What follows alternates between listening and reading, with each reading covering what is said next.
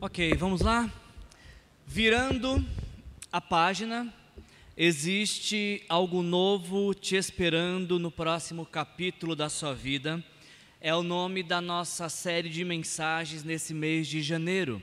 A nossa igreja, a Igreja Aliança Vista Verde, é uma igreja que tem trabalhado com série de mensagens, e em especial esta série de janeiro, quando nós começamos o ano, a nossa intenção é realizar uma série de mensagens que seja algo encorajador para você. Que quando você ouve essas mensagens nesse mês de janeiro, você possa preparar e organizar a sua vida uh, de acordo com o que Deus está falando nesse mês de janeiro. Nós queremos ser fonte de encorajamento, trazer encorajamento com essas mensagens, que você preste muita atenção, porque Deus tem algo muito especial para a sua vida logo de começo de ano. E a série que vai nos orientar nesse sentido, nos acompanhar, é essa, Virando a Página. O nosso encorajamento ao realizar esta série de mensagens é te encorajar a considerar, a refletir que a passagem de ano, a mudança de um outro, de um ano para outro, não pode ser apenas o efeito de transição de datas é muito mais simbólico e poderoso que isso. O que nós estamos tentando transmitir ao, mês, ao longo desse mês de janeiro é que o ano só é de fato novo quando nós não somos mais as mesmas pessoas. O ano só é de fato novo quando nós olhamos para ele como um ano de inovação, de novas oportunidades, de, de, de interação, um ano, de, um ano diferente, um ano original. Porque se a gente entra em um novo ano, apesar da transição de datas de 31 de dezembro para 1 de janeiro, e continuam as mesmas pessoas, fazendo as mesmas coisas, não mudando em nada, então o ano não é novo, o ano é velho. E é isso que nós queremos te encorajar a pensar nesse mês de, de janeiro. Deus tem algo novo para a sua vida. Você acredita nisso? Deus tem algo especial para você. Deus tem um propósito lindo, poderoso e maravilhoso para você viver neste ano. Por isso, a, a nossa palavra de janeiro é essa: esteja atento ao que Deus está te direcionando, as novas oportunidades que Deus está colocando diante de você. Nesse mês de janeiro, nós temos feito três perguntas que têm guiado as nossas reflexões. A primeira delas é: qual ciclo, qual ciclo da sua vida você precisa encerrar para poder viver um novo ano, para poder virar a página? Porque não se engane, algumas coisas em nossas vidas precisam terminar para que a gente possa ir para o próximo capítulo da nossa vida.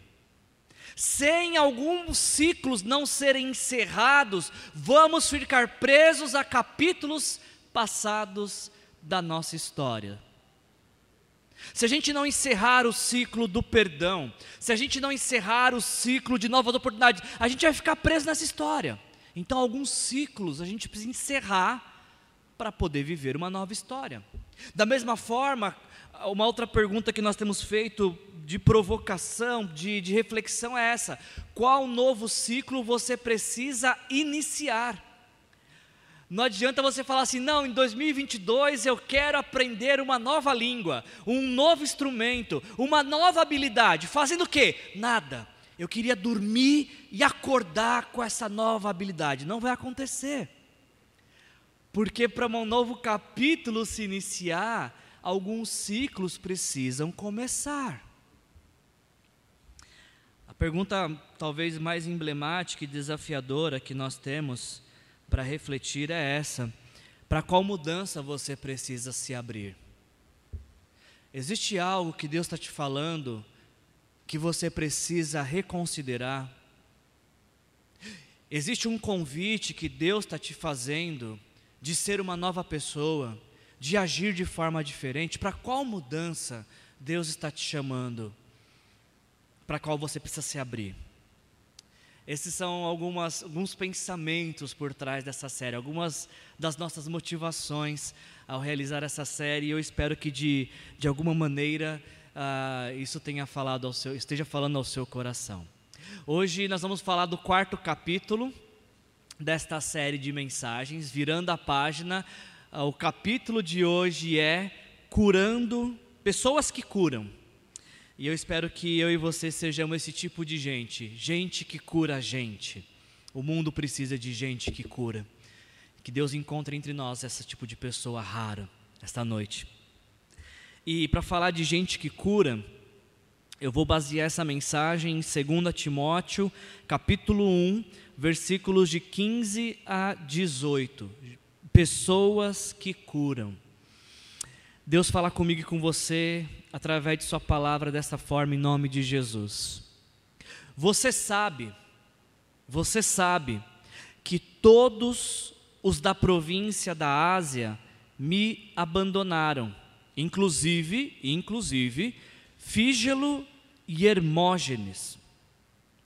O Senhor conceda graça à casa de Onesíforo, porque muitas vezes ele me reanimou e não se envergonhou por eu estar preso. Pelo contrário, quando chegou a Roma, procurou-me diligentemente até me encontrar.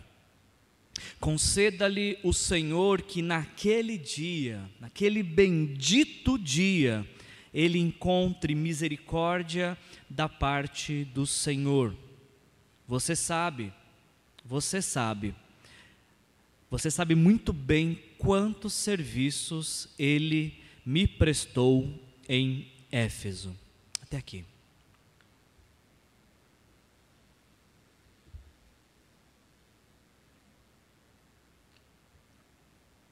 Existe um consenso entre os estudiosos da Bíblia, existe um consenso de que a segunda carta de Paulo a Timóteo foi a última carta que Paulo escreveu, ou pelo menos a última carta que chegou até nós, a última carta que nós temos acesso. Essa carta ela foi escrita entre o ano 67 e 68 depois de Cristo, quando o apóstolo Paulo estava preso em uma prisão em Roma. Ah, naquela oportunidade, alguns anos antes, talvez 64, 65, sobe ao poder do Império Romano o imperador Nero. E o imperador Nero, em um momento de loucura, ele decide incendiar Roma. E uma vez que ele se torna o principal suspeito deste crime, Nero acusa os cristãos, diz que foram os cristãos que incendiaram Roma. Então, a partir deste momento, se desencadeia uma grande perseguição no Império Romano contra todos os cristãos.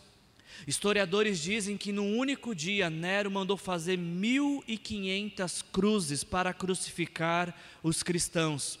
Muitas vezes, cristãos crucificados serviam de uh, tocha, de luminária, para iluminar o Coliseu romano.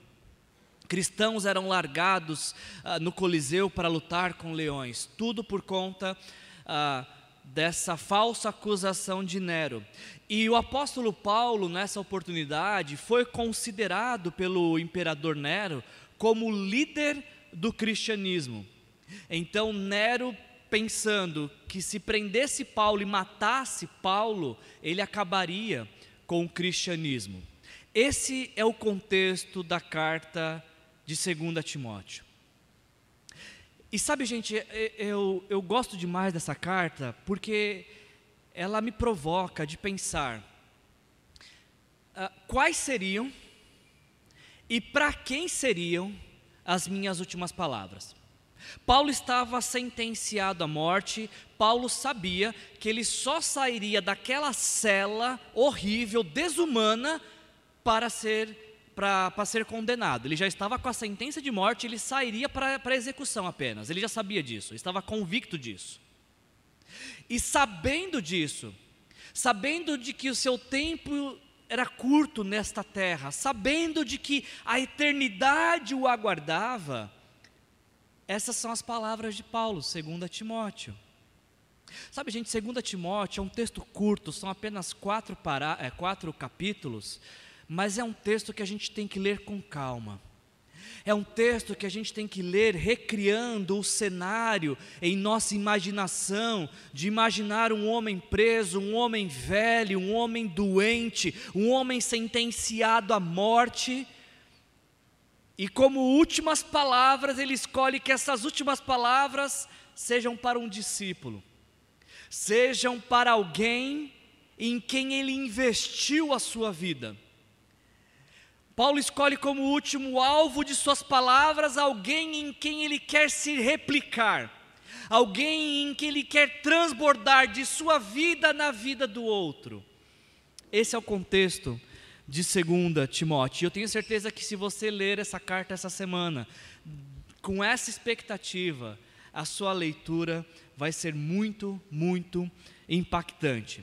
Falando especificamente desse parágrafo que nós, nós escolhemos meditar, ah, Paulo ele está escrevendo para Timóteo enquanto Timóteo está pastoreando a igreja de Éfeso.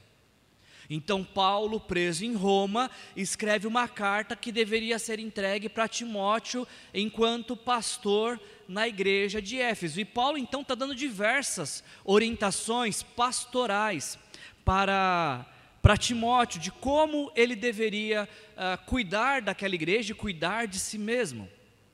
E entre cuidar da igreja e cuidar de si mesmo, nesse trecho que a gente leu, curto trecho, que tem um único parágrafo na carta, o apóstolo Paulo ele fala de uma realidade para a qual Timóteo deveria estar atento. Tanto que ele fala duas vezes: Você sabe. Paulo vai falar para Timóteo a orientação de um velho pastor para um jovem pastor. Nesse curto parágrafo, ele diz para Timóteo que Timóteo, você precisa prestar atenção na vida e entender que pessoas vão te abandonar, como também em um outro extremo, existem pessoas que vão caminhar com você por toda a sua vida. Esta é a realidade pastoral, Timóteo. Aprenda isso. Você vai pastorear gente. Você não vai pastorear anjo, você não vai pastorear robô, você não vai pastorear animal que é adestrado, não, você vai pastorear gente. E gente, às vezes falha, e às vezes acerta. Timóteo, você está pastoreando gente, e gente por vezes se deixam levar por seu egoísmo, por seu individualismo, pelo seu consumismo, por suas preferências e vão te abandonar. Como também, Timóteo, na mesma proporção, no pastorado, na vida de igreja, você vai encontrar com gente que vai lutar lutar, batalhar e insistir em envelhecer com você. Você vai ficar velho com outras pessoas que escolheram ficar velhas ao seu lado. Esta é a realidade. É sobre isso que o apóstolo Paulo fala neste único parágrafo. E é sobre isso que eu queria conversar com você nesta noite. Primeiro, sobre essa triste realidade, mas que não é uma realidade só para Paulo, não é uma realidade só para Timóteo, é uma realidade muitas vezes na minha vida e na sua vida. O apóstolo Paulo fala que às vezes nós vamos encontrar com pessoas que vão nos machucar. Ele diz isso, você sabe, Timóteo, você sabe, de todos da província da Ásia me abandonaram. O ministério do apóstolo Paulo é um ministério marcado por encontros e desencontros. Se você começa a ler a vida do apóstolo Paulo a partir de Atos capítulo 9 e depois nas cartas que ele, nas 13 cartas que ele escreveu, você vai ver que o apóstolo Paulo muitas vezes teve encontros marcantes com pessoas que, que, que ele transformou e pessoas que lhe transformaram. Você vai ler o apóstolo Paulo pregando, o apóstolo Paulo sendo usado por Deus para curar, para restaurar vidas.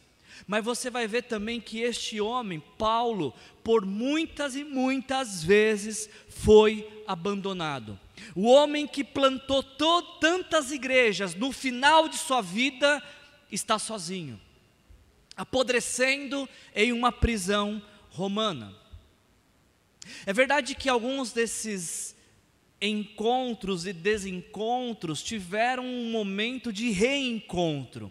Eu lembro rapidamente de uma história, o apóstolo Paulo, em Atos capítulo 13, ele conhece um jovem chamado João Marcos, e esse João Marcos, ele é chamado para fazer parte da equipe pastoral junto com Barnabé, Paulo, Barnabé e João Marcos. E acontece alguma coisa que a gente não sabe o que é, a gente tem alguns indícios, mas no meio da primeira viagem missionária do apóstolo Paulo, em Atos capítulo 13, João Marcos abandona Paulo.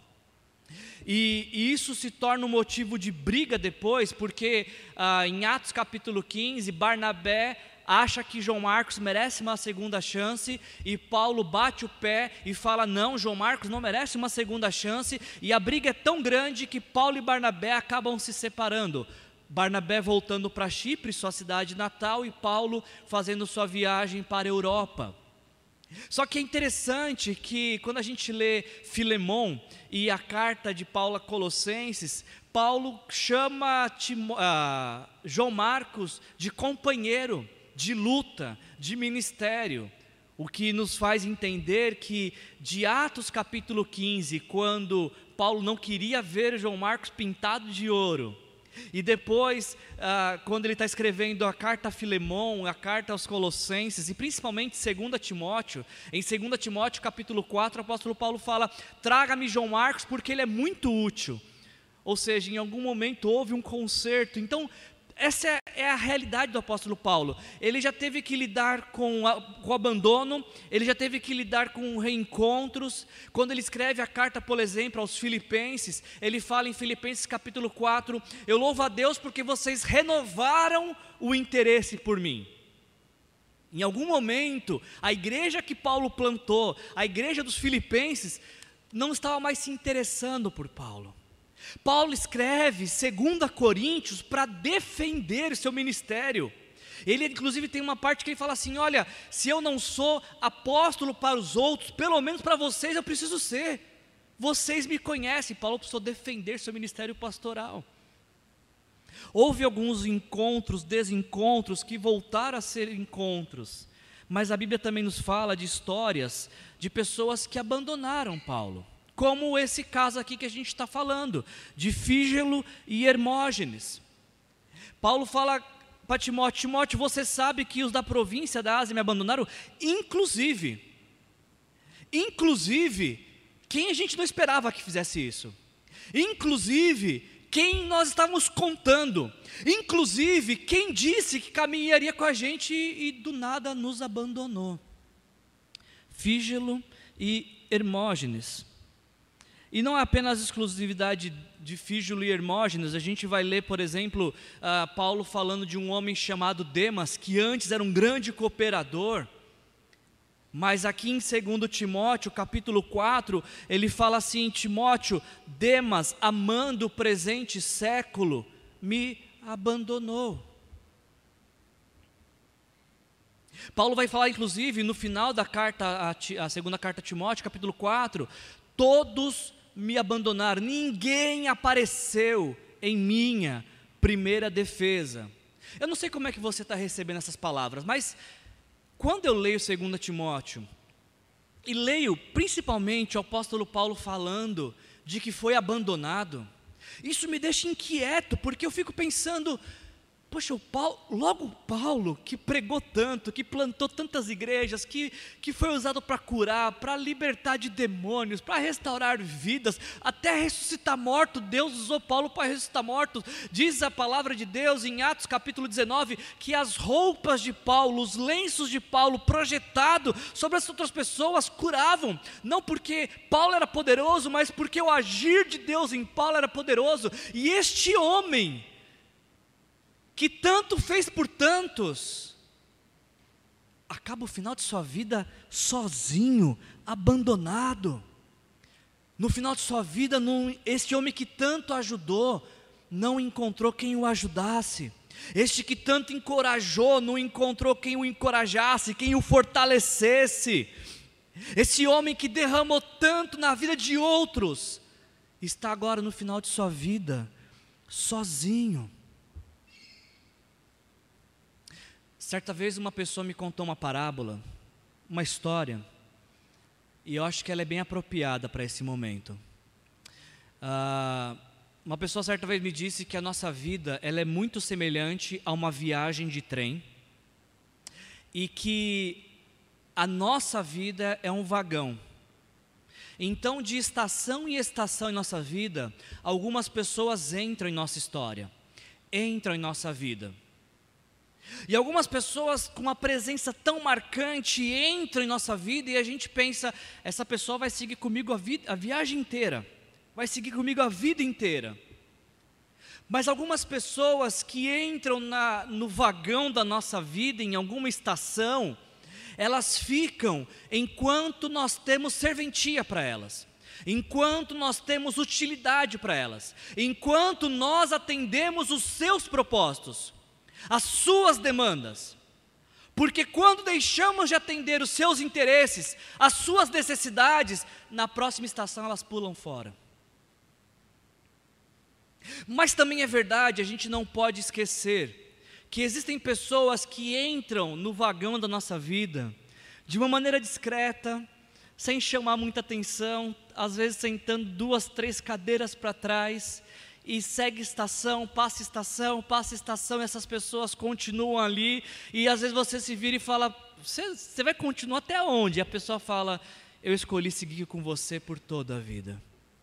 De fato, a nossa vida parece com um vagão onde algumas pessoas entram e vão e partem em próxima estação, enquanto outras entram e escolhem permanecer.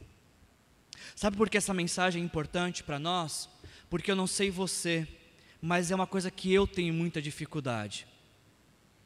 Eu tenho dificuldade quando alguma pessoa com quem eu estava contando como Paulo contava com Fígilo e Hermógenes, sai da minha vida, sem a menor explicação.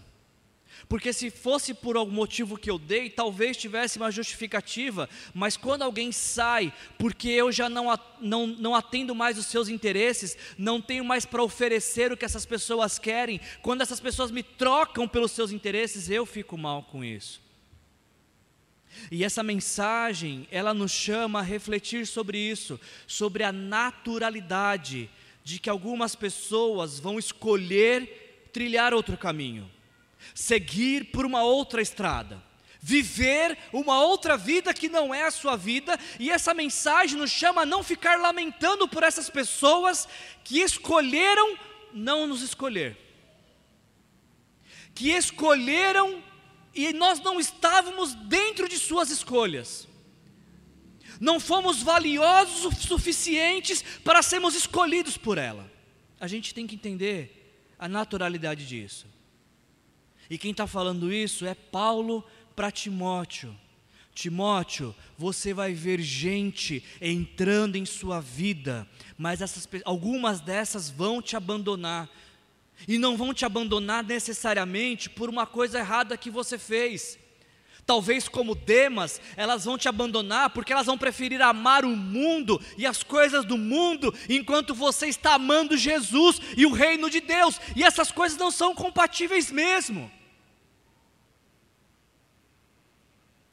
Timóteo, algumas pessoas vão te abandonar porque elas escolheram viver para elas, quando o mandato cristão é viver para o outro. É natural, Timóteo, triste, mas natural. Aprenda a conviver com isso. Mas sabe, gente, a mensagem de hoje, embora ela tenha esta realidade, está no texto isso eu não quero falar sobre isso. Eu precisava expor porque faz parte e até mesmo para dar corpo para aquilo que eu realmente quero falar. Porque nesse mesmo texto, nesse mesmo texto, o apóstolo Paulo ele vai falar de uma outra realidade. Ele vai falar de pessoas que curam, e é nessas pessoas que eu quero dar ênfase.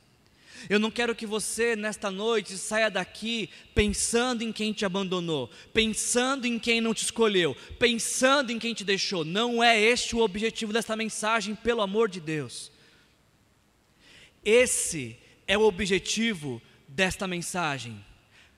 Trazer a mim e a sua memória as pessoas que nos curam, as pessoas que nos reanimam, as pessoas que nos revivem.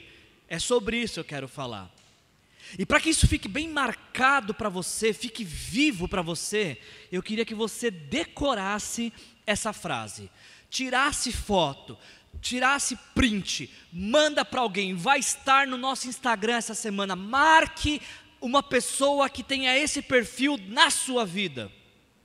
Porque é sobre isso que essa mensagem fala hoje. Infelizmente, eu não sei quem é o autor desta frase, mas ela diz: Falamos tanto das pessoas que ferem, que esquecemos das pessoas que curam.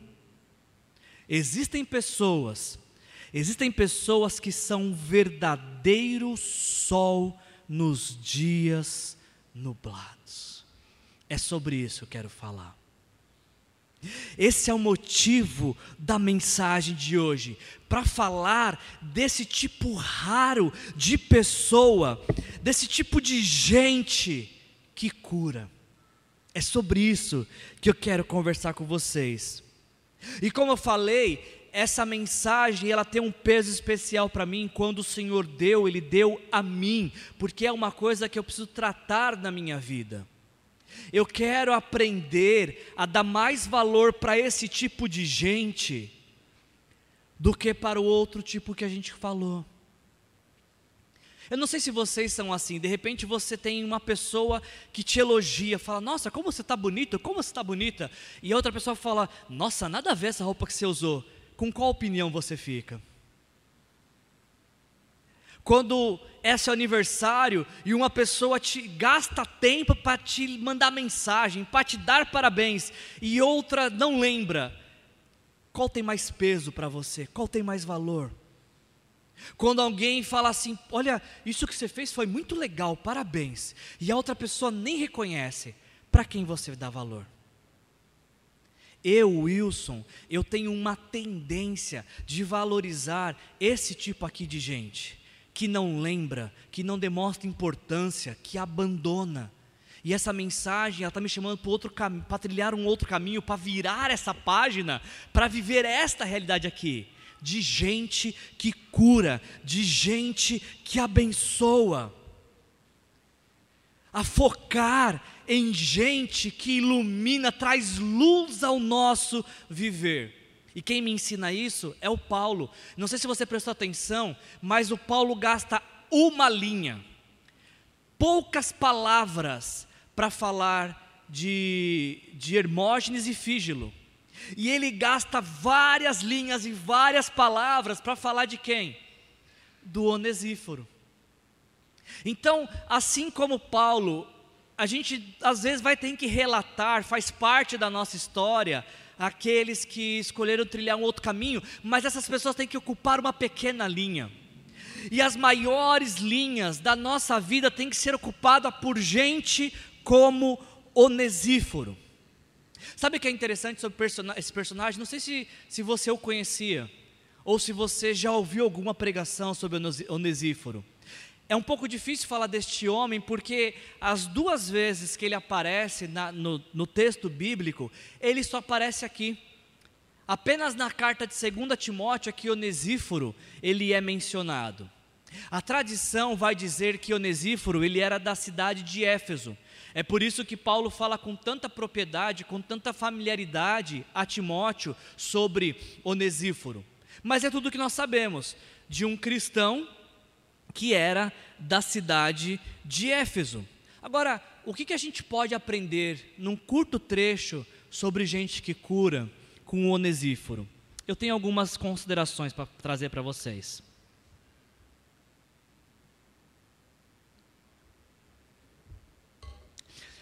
O Senhor conceda graça à casa de Onesíforo. Por quê, Paulo? Em primeiro lugar, porque muitas vezes ele me reanimou.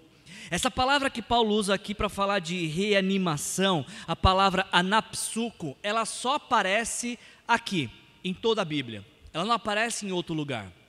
E de acordo com o dicionário, anapsuco é trazer resfriamento, reavivar com ar fresco, trazer alívio muito necessário.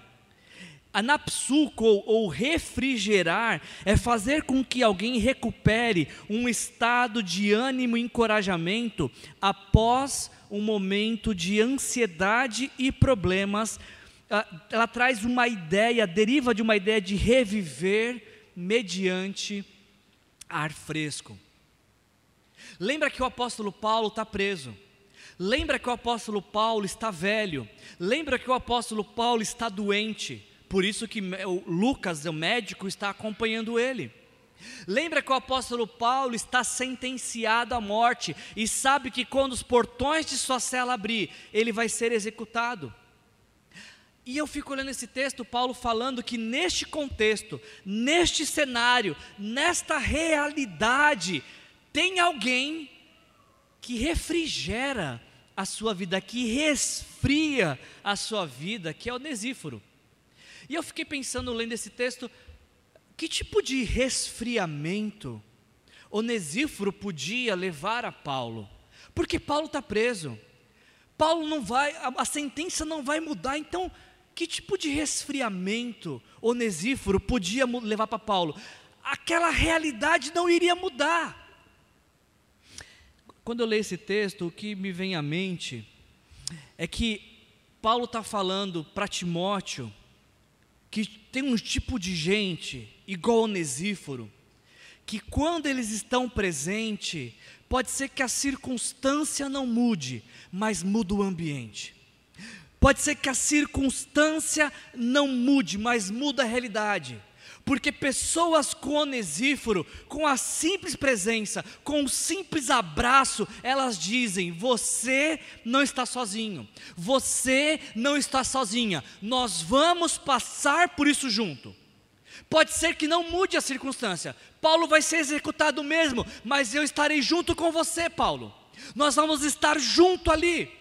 Preste atenção nisso o alívio, o refrigeramento que, traz, que Onesífero traz, não é a mudança de circunstância, mas é a mudança de realidade. Qual realidade? A realidade de, de abandonado para amparado.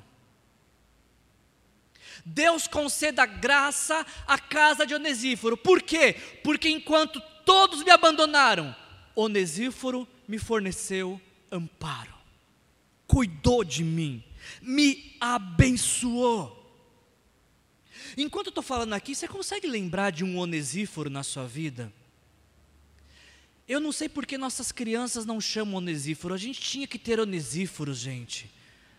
Você que ainda não tem filhos, é uma ótima dica. Quem está esperando, é uma dica perfeita. Nós precisamos de onesíforo, gente de risada fácil, gente de conversa boa, gente que traz paz ao ambiente. Precisamos de onesíforo, de gente de, de conversa fluida, gente piedosa, gente que quando chega, do nada saca um texto bíblico que entra com tanta força em seu coração que você fala: foi enviado por Deus. Nós precisamos de onesíforo, pessoas, e a gente tem que valorizar. Se você tem um onesíforo na sua vida, valorize esse tipo de gente, porque gente como onesíforo é raro. Como é raro em nossas vidas encontrarmos onesíforos, pessoas que vivem em função do outro, pessoas que cuidam, pessoas que curam, pessoas que trazem alívio em circunstâncias que às vezes nunca, nunca vão mudar. Nós temos que valorizar esse tipo de gente. Em vez de passar tempo, perdendo tempo, falando de quem abandonou, temos que valorizar gente igual Onesíforo. Você consegue lembrar de alguém assim na sua vida? Você tem onesíforos na sua vida? Se você tem onesíforo na sua vida, não sai deste lugar Não sai desse lugar antes de mandar uma mensagem para esse tipo de pessoa. Esse tipo de pessoa tem que ser colocada em pedestal, valorizada, lembrada, mencionada, honrada. Porque são pessoas desse tipo que Deus usa em nossas vidas para refrigerar a nossa vida. Paulo diz bem, é, ah, o Senhor conceda graça à, à, casa de Onesíforo, porque muitas vezes me reanimou ou me resfriou. Quando, quando eu li isso, eu estava escrevendo isso, eu estava no meu computador e meu computador começou a esquentar. E aí eu lembrei da função do cooler. Você sabe para que, que funciona um cooler no computador? O cooler é aquele, um ventiladorzinho que tem no computador, e a única função do cooler no nosso computador é trazer resfriamento, para que no calor as peças não se danifiquem. Talvez esse exemplo não foi muito bom, porque você não conhece muito de informática. Então, já aconteceu com você de estar tá num calor do agreste, insuportável, e aí você entra num carro que o ar-condicionado está ligado. Já aconteceu isso com você? Ou você está naquele calor insuportável, inquietante, aí você entra numa sala com ar-condicionado. É esse o efeito que Onesíforo trouxe sobre Paulo. Ele fala que Onesíforo trouxe tranquilidade em um momento de calor, trouxe paz em um momento inquietante. Tem, tem gente que Deus coloca em nossas vidas com essa função. De, de, de, de resfriar, de nos esfriar quando nossos ânimos estão acalorados, de trazer equilíbrio quando nossas emoções estão desequilibradas. Deus coloca alguns onesíforos nas nossas vidas para tornar suportável o que parecia ser insuportável. Deus coloca Onesífero em nossas vidas para transformar a ambiência sofrível em um lugar de descanso. Como assim descansar no sofrimento? Com Onesíforo, às vezes, às vezes é possível. Porque algumas pessoas, como Onesíforo, quando elas chegam, a angústia, a tristeza, a, a, a inquietação fica em segundo plano. Porque Onesíforo chegou, porque Onesíforo está presente. Deus seja louvado pelas vidas dos onesíforos que ele, colocou, que ele colocou em nossas vidas, que diminui a nossa temperatura, que nos traz alívio e sossego. O Senhor conceda misericórdia à casa de Onesíforo. Por que, Paulo? Porque Onesíforo não se envergonhou de eu estar preso. Outra fonte de refrigério para Paulo, de resfriamento, é que Onesíforo não estava com vergonha de Paulo porque Paulo era prisioneiro. A gente lê uh, Paulo falando outras vezes desse assunto sobre vergonha nesse texto aqui, de 2 Timóteo. Por exemplo, em 2 Timóteo, capítulo 1, versículo 8, Paulo fala assim: Timóteo, não se envergonhe de testemunhar do Senhor. Quando chega no versículo 11, 12, o apóstolo Paulo fala que Deus o constituiu ah, apóstolo, pregador e mestre do evangelho, e por causa disso, por ser pregador do evangelho, ele sofria, mas não se envergonhava.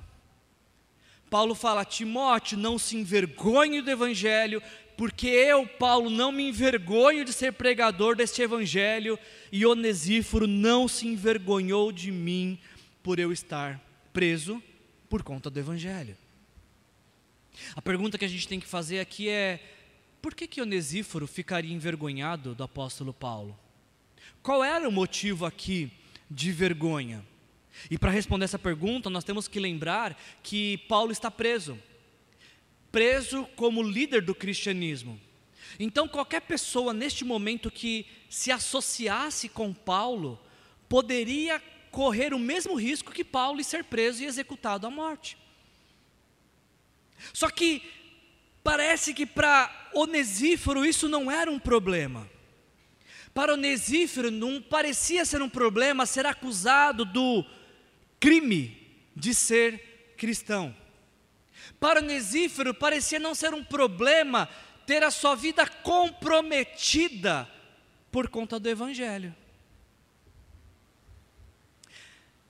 Você não acha interessante isso?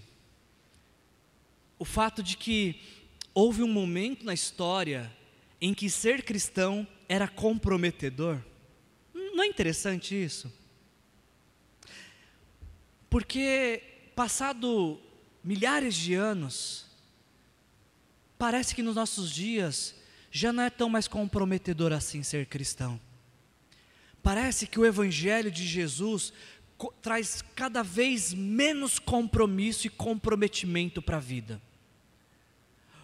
Onesíforo, ao procurar por Paulo, ele estava se comprometendo, comprometendo a sua existência. Hoje, nos nossos dias, o quanto que o Evangelho de Jesus compromete a sua vida, compromete as suas escolhas, compromete quem você é.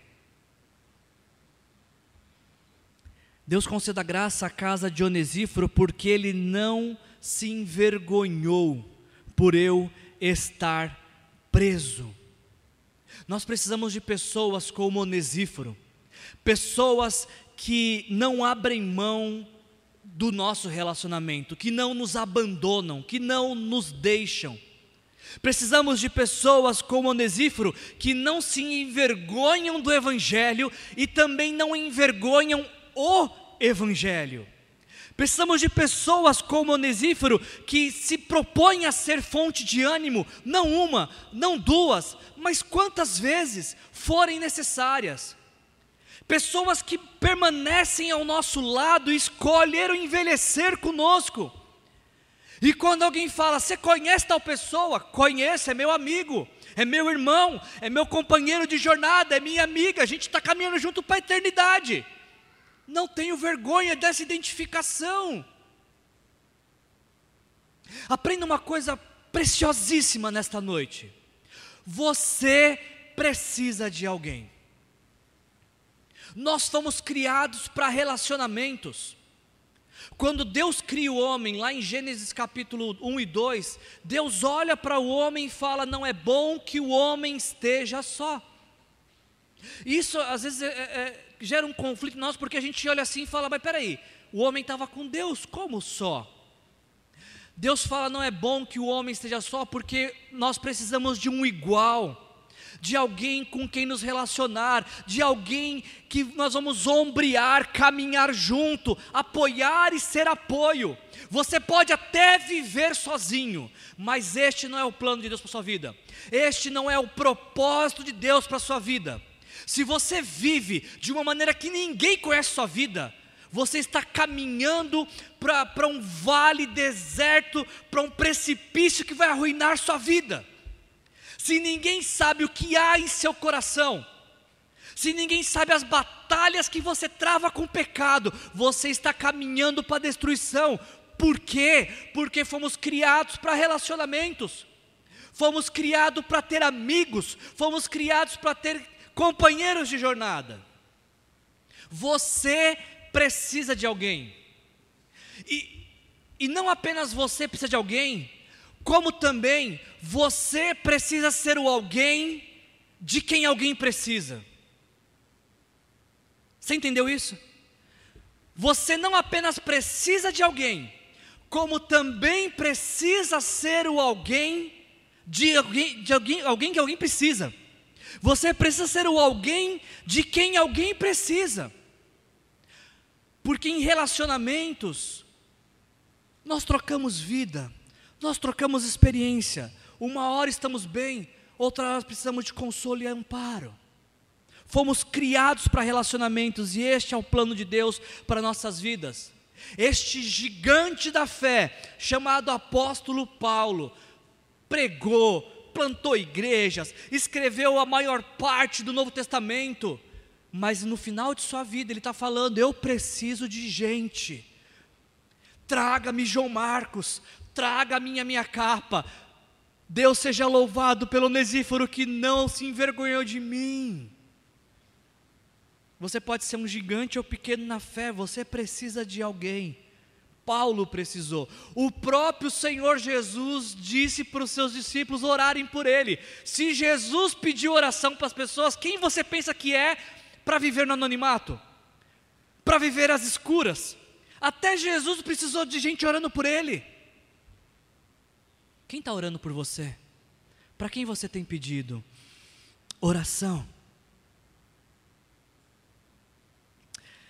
Que o Senhor conceda graça à casa de Onesíforo, porque ele me reviveu mediante ar fresco, porque é, ele foi insistente, ele foi atrás de mim, porque ele se identificou com o meu sofrimento, e aqui caminhando para o final, o Senhor conceda graça, misericórdia, graça à casa de Onesíforo, porque quando ele chegou em Roma, procurou-me diligentemente até me encontrar. Onesíforo, ele sai de Éfeso para procurar Paulo. E uma busca diligente nos ensina de que Onesíforo, ele não desistiu na primeira porta que ele bateu e não encontrou Paulo. Você consegue visualizar essa cena? O Onesíforo gastando dos seus recursos para fazer uma viagem de Éfeso a Roma. Chegando em Roma, ele vai em uma, em uma cadeia e Paulo não está lá. E então ele pergunta para um grupo: vocês viram Paulo? E o pessoal não. Então ele vai em outro lugar, em outro, em outro. Se ele precisou procurar tanto, é porque não estava tão fácil assim encontrar o apóstolo Paulo. Só que Onesíforo não desiste de abençoar Paulo e sua busca só termina quando ele encontra Paulo. E Onesíforo só desiste quando ele encontra o alvo de sua bênção, que é o apóstolo Paulo, porque ele sabe que abençoando Paulo ele está sendo abençoado. E ele aprendeu isso talvez com o nosso Senhor Jesus Cristo, que diz que há maior alegria em dar do que em receber. O Senhor conceda graça à casa de Onesíforo, porque quando ele chegou em Roma, ele procurou-me diligentemente, ele fez uso de esforço, labor, perseverança, aplicação, para encontrar o apóstolo Paulo e poder trazer refrigério.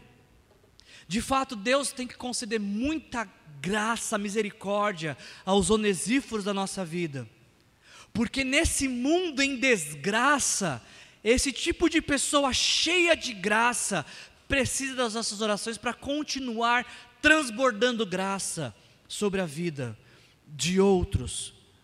Gente como Onesíforo rema contra a maré, vai contra a cultura, porque o natural, o normal, é nem sair de Éfeso. Fala, o que? Vou até Roma, nem sei onde ele está. O natural nosso é ficar no nosso canto, com as nossas demandas, com o nosso egoísmo, daquilo que é bom para mim e para os meus.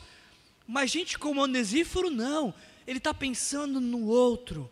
Ele está pensando que última fonte de alívio ele pode trazer para alguém que está à beira da morte. Que último sossego, que última paz ele pode trazer é um homem cheio de graça, levando graça em um ambiente de desgraça. A pergunta que, que eu faço, e essa pergunta ela está intimamente ligada com o que nós vimos ontem aqui no nosso celulão. Se você não vem, eu quero te encorajar. Separe esse tempo para estar aqui sábado que vem. Deus tem nos abençoado muito nesses encontros. Eu estava com a mensagem pronta ontem à noite. E participando do nosso tempo de célula aqui na igreja ontem, algo de, Deus falou algo especial à minha vida naquele período que eu quero colocar na pregação agora. Porque a gente está ouvindo essa história de Onesíforo. Não sei se você conhecia Onesíforo ou se essa é a primeira vez que você está ouvindo sobre ele. A pergunta que, que talvez a gente venha aqui nesta noite para responder é só essa daqui. Será que eu e você estamos vivendo como Onesíforo? Porque é muito prazeroso, durante toda essa mensagem, nós pensarmos nos onesíforos da nossa vida. Eu não sei você, mas eu fecho meus olhos e eu consigo visualizar diversos onesíforos que Deus colocou em minha vida. A pergunta que eu te faço é: você está sendo onesíforo na vida de quem?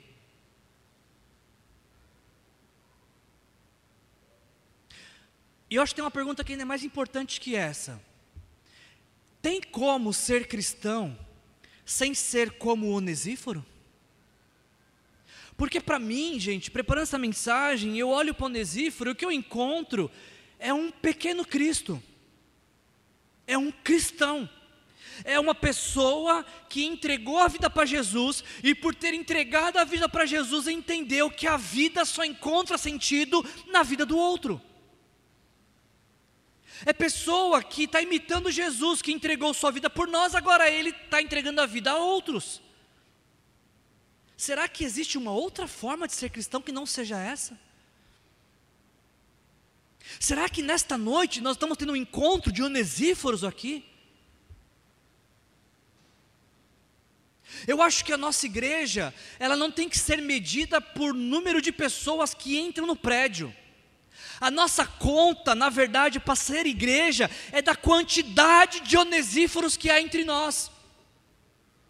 Se você é membro desta igreja e alguém te pergunta quantos membros tem sua igreja, você tem que fazer um exercício mental e pensar quantas pessoas se parecem com onesíforos. Esse é o número real da nossa igreja.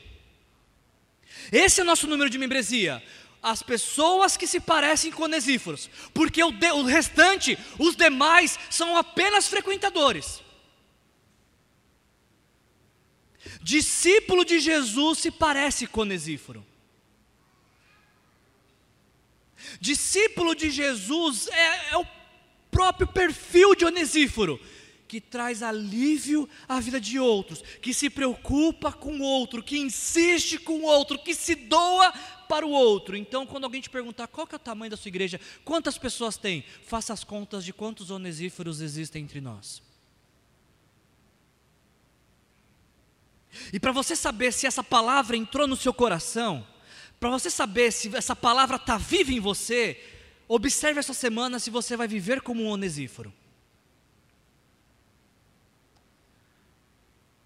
Porque se a sua vida não é igual a de Onesíforo, se a minha vida não é igual a de Onesíforo, a gente está passando um tempo de lazer aqui, é, estamos praticando turismo, não vida comunitária, não vida de igreja.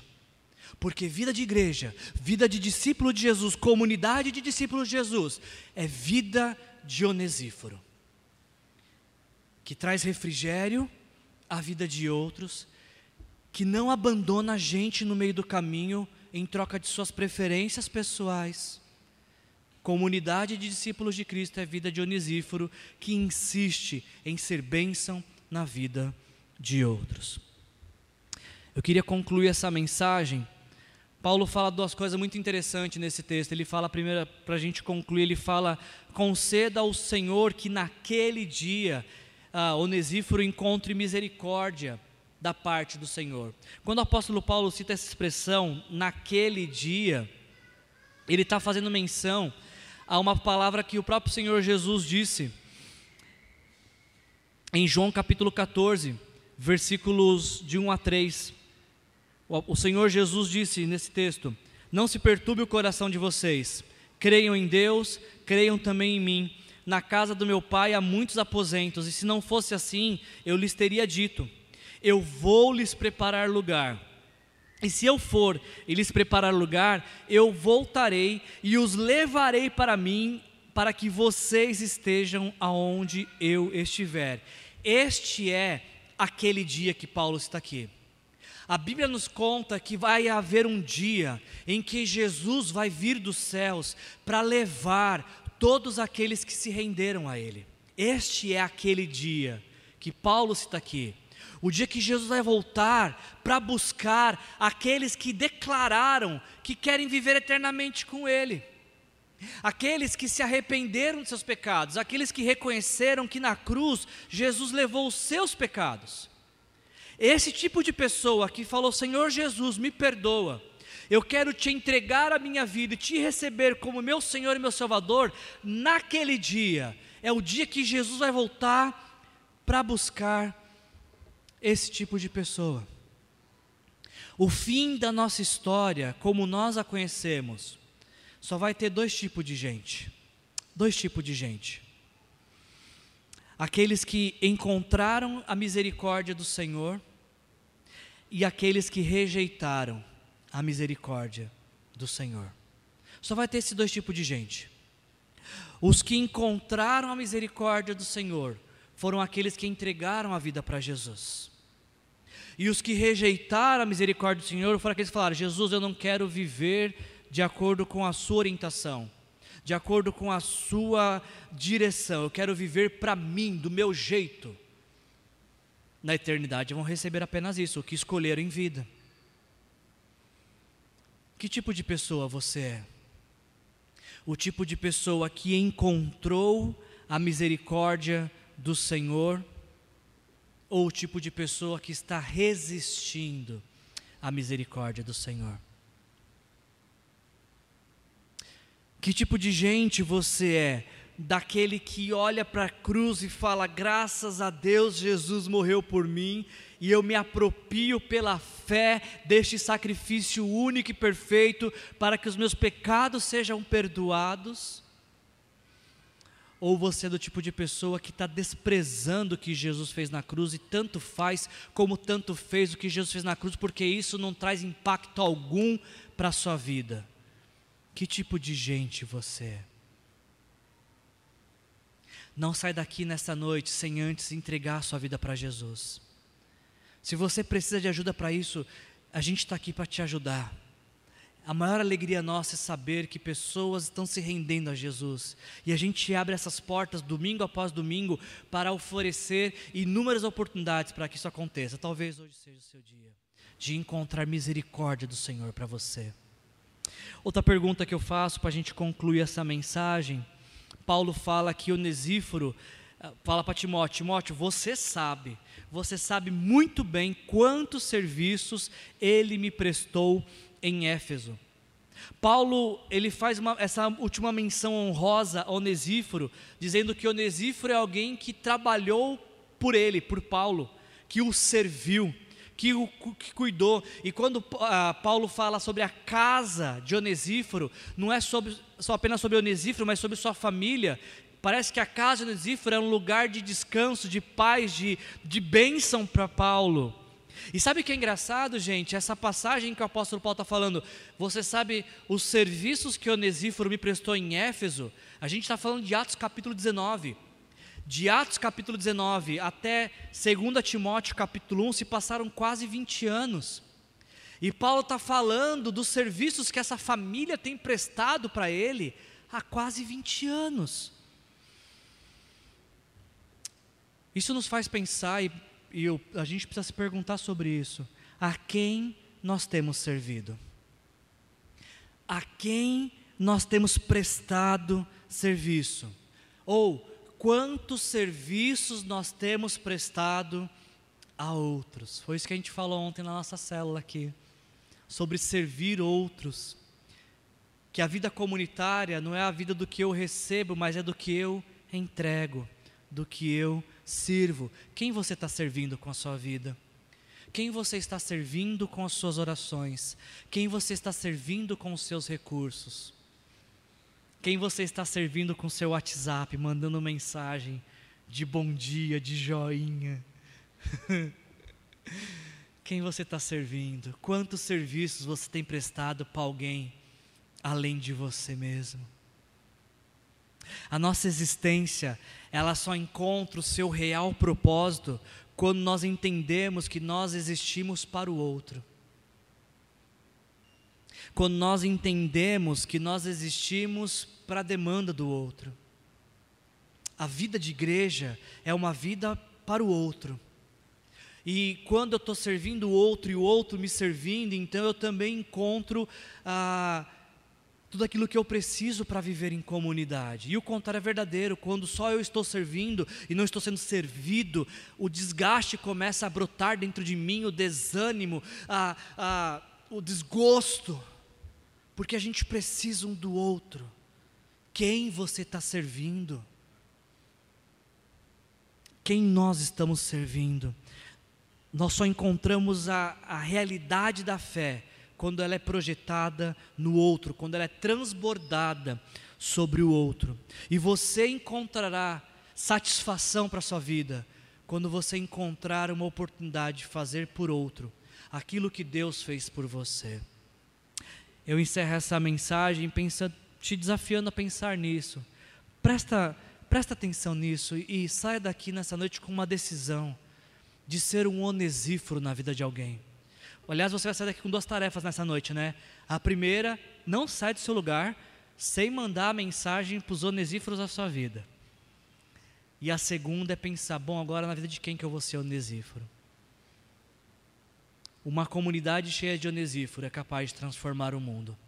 Que Deus nos transforme em onesíforos para trazer graça a esse mundo em desgraça. Vamos orar. Pai, em nome de Jesus, nós te louvamos, Senhor, e te agradecemos pelo privilégio que o Senhor nos dá, Senhor, de, de ouvir tua voz nessa noite através dessa mensagem, Senhor. Por mais que o microfone esteja em minhas mãos e ao alcance da minha voz, eu tenho certeza que o Espírito Santo de Deus falou a muitos corações aqui, Senhor. A começar pelo meu, Deus. Eu não encontro mais sentido no cristianismo se ele não for para ser vivido como onesíforo, Senhor. E essa é a minha oração nessa noite, que o Senhor nos transforme em gente que cura, em gente de graça, em gente abençoadora, Senhor. Eu sei que dessa forma muitos te conhecerão e se renderão a Ti, Senhor nós te consagramos nosso viver e te pedimos por oportunidade, Senhor, de ser onesíforo na vida de alguém nessa noite. Nos ajuda a valorizar os onesíforos da nossa vida, como também, Senhor, nos ajuda a ser onesíforo na vida de alguém essa semana, Senhor. Nos ajuda a experimentar o teu amor e espalhar esse amor por onde quer que o Senhor nos levar essa semana. Essa é a nossa oração, em nome de Jesus, amém. Que a graça do nosso Senhor Jesus Cristo o amor do nosso Deus, o Pai, e a comunhão com o Espírito Santo se faça presente em nossas vidas hoje e sempre, em nome de Jesus. Sejam cheios do Espírito Santo. Deus abençoe vocês.